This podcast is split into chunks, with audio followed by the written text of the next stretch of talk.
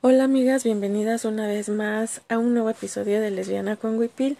Les agradezco a todas las que se toman el tiempo de escucharme y de escribirme a través de mis redes sociales, que se las recuerdo, en Facebook me encuentran como Yadira del Mar, en Instagram Yadira del Mar, uno más para poesía, Yadira del Mar 27, en TikTok Yadira del Mar, allí subo cosas muy lentamente, pero ahí está.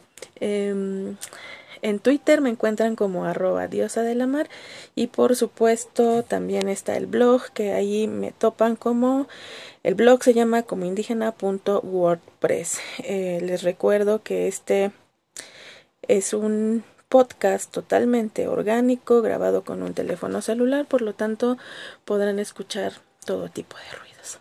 Y bueno, sin más quiero contarles que hoy vengo a platicar sobre un tema que en realidad es una práctica que se extiende cada vez más eh, y que creo que es imperante que las mujeres y sobre todo las feministas podamos discutir sobre ello eh, dialogando porque de eso se trata, de tener un debate rico y un diálogo que pueda aportar. Y este tema no es otro que la maternidad subrogada, eh, que también pues recibe otros nombres, gestación por sustitución, vientres de alquiler, madres de alquiler, maternidad de encargo, etcétera. Hay varias formas de nombrar a lo que fácilmente podría llamarse explotación de las mujeres.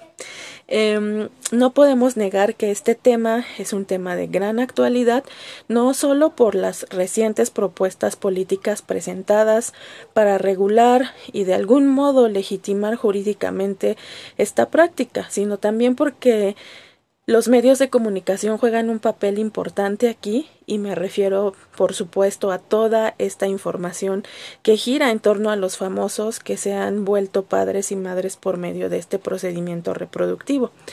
Las personas que están a favor de esta práctica la presentan como una forma de ayudar a las parejas que no pueden tener hijos.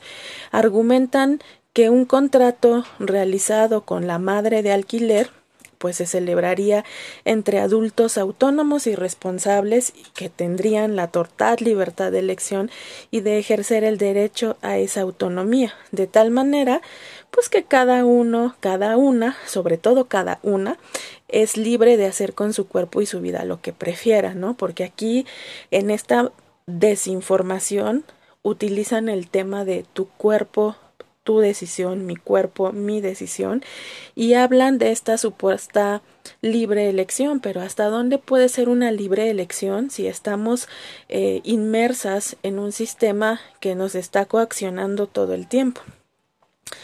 Em, los partidarios de este procedimiento pues afirman que que esta legitimidad que buscan se basaría totalmente en la autonomía de la mujer embarazada. Sostienen que esta práctica no perjudica a nadie y redunda en el beneficio de todos los sujetos y sobre todo las sujetas implicadas. La verdad es que la realidad es súper, súper distinta. Esta es una visión ingenua, Em, y olvida las profundas implicaciones éticas y jurídicas que conlleva una maternidad subrogada y omite a los sujetos más importantes implicados en la misma, que son la mujer y su bebé. Por eso creo que es necesario preguntarse qué supone la maternidad subrogada.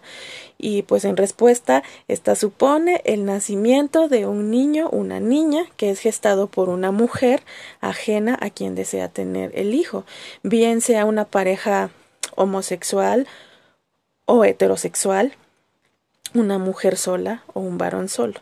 Para ello eh, se utilizan varias de las técnicas eh, de estos avances científicos que ofrece la reproducción humana asistida, eh, pudiendo el óvulo ser portado por la mujer que va a gestar, en cuyo caso se recurre a la inseminación artificial con el esperma del padre o del donante, cuando los óvulos de la madre biológica no son óptimos o solo se quiere ser padre, o ser implantado un embrión producido en una eh, fecundación in vitro procedente o no de los padres que van a adoptar al niño. Es decir, la madre genética podría ser la mujer que hace el contrato, la gestante o donante ajena al contrato de la maternidad subrogada.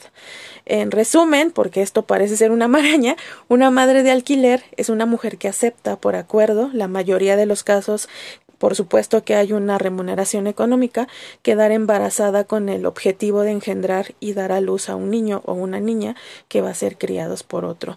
Y quiero centrarme en esto que, que dije de la remuneración económica, porque esto representa la idea central y uno de los debates más importantes con el tema de, las, de la maternidad subrogada, y es que, por supuesto, al haber un interés económico de por medio, Existe primero la explotación sobre los cuerpos de las mujeres, porque seguimos siendo vistas como vasijas, que solamente tenemos esta capacidad reproductiva para parir hijos y dárselos a quien pueda pagar por ellos, y que son mujeres mayormente racializadas las que estarán ofertando este servicio. Eh, mujeres indígenas, mujeres migrantes, mujeres obreras, mujeres de la periferia. Son ellas quien van a parir a los hijos de la clase que pueda pagar por los niños, repito nuevamente, porque maternidad subrogada es igual a explotación y compra de bebés. Es un tema eh, de muchos contrastes, ¿no? Eh, la maternidad de, de alquiler también puede realizarse de forma exclusivamente altruista, o sea, sin ninguna remuneración económica. Y pues creo que es importante hablar de que la mujer no es tratada como una persona, sino como un objeto. La maternidad subrogada supone la utilización de la mujer como una máquina de reproducción y se regula a través de un contrato en el que también se ve al hijo o hija que está en el vientre de esa mujer como un objeto que puede ser comercializado, pero un hijo y una mujer seres humanos, seres humanas, nunca pueden ser un producto o una cosa o eso deberíamos tenerlo ya muy claro y muy presente.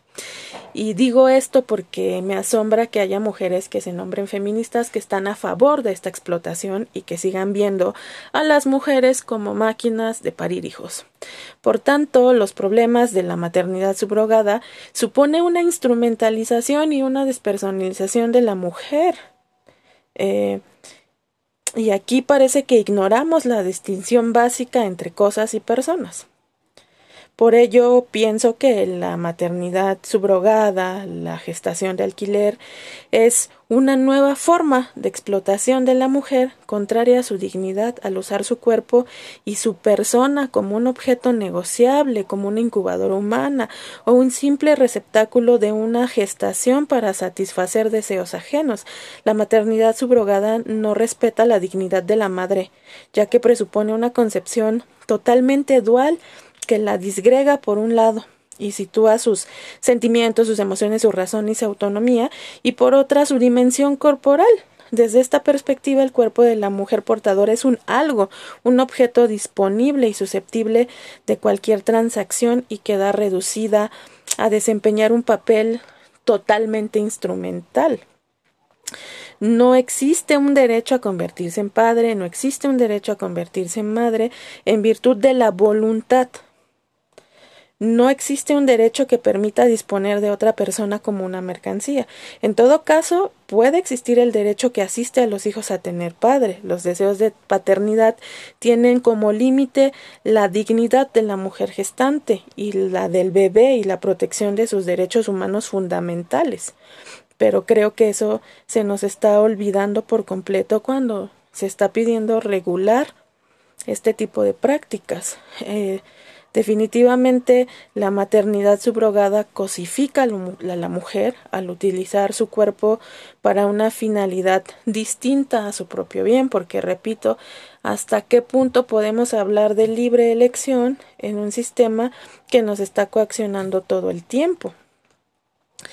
Em, sigue siendo vista como algo que se puede comprar y vender y también la otra persona que está ahí en esa ecuación y que se nos olvida todo el tiempo es el bebé, ¿no? Que es utilizado como una mercancía. Es el producto. es aquello que se está vendiendo. No se toma como un ser humano, sino como un objeto de consumo para satisfacer las necesidades de quien lo está poseyendo y que además se pueda adquirir a través de una compra. Entonces, con este tipo de prácticas, con la maternidad subrogada, el bebé se convierte en un mero producto comercial.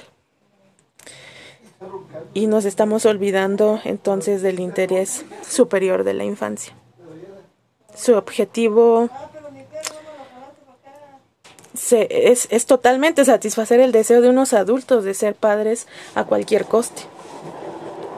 Entonces creo que es importante que sigamos pensando quiénes son las mujeres que se van a volver las prestadoras de este servicio y cómo estas prácticas de instrumentalización siguen estando presentes hoy en día y que a veces queremos vernos muy progresistas, muy muy a la vanguardia, pero olvidamos todo el tiempo que el feminismo lucha por esta idea radical de que las mujeres somos seres humanas. Y entonces, pues eso quería hablar, es importante debatirlo y, y pues ya amigas, muchas gracias y nos escuchamos en un siguiente episodio de Lesbiana con Wipil. Bye.